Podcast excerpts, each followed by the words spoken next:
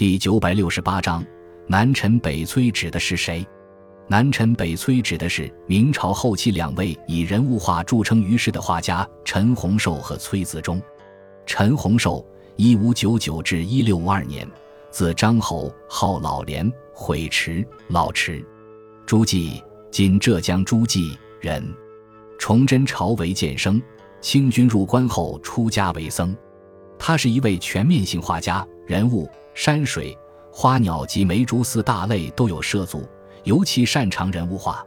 他的人物画包括故事画、宗教画、高士画、仕女画及肖像画、木刻插画等，经常为文学作品创作插图。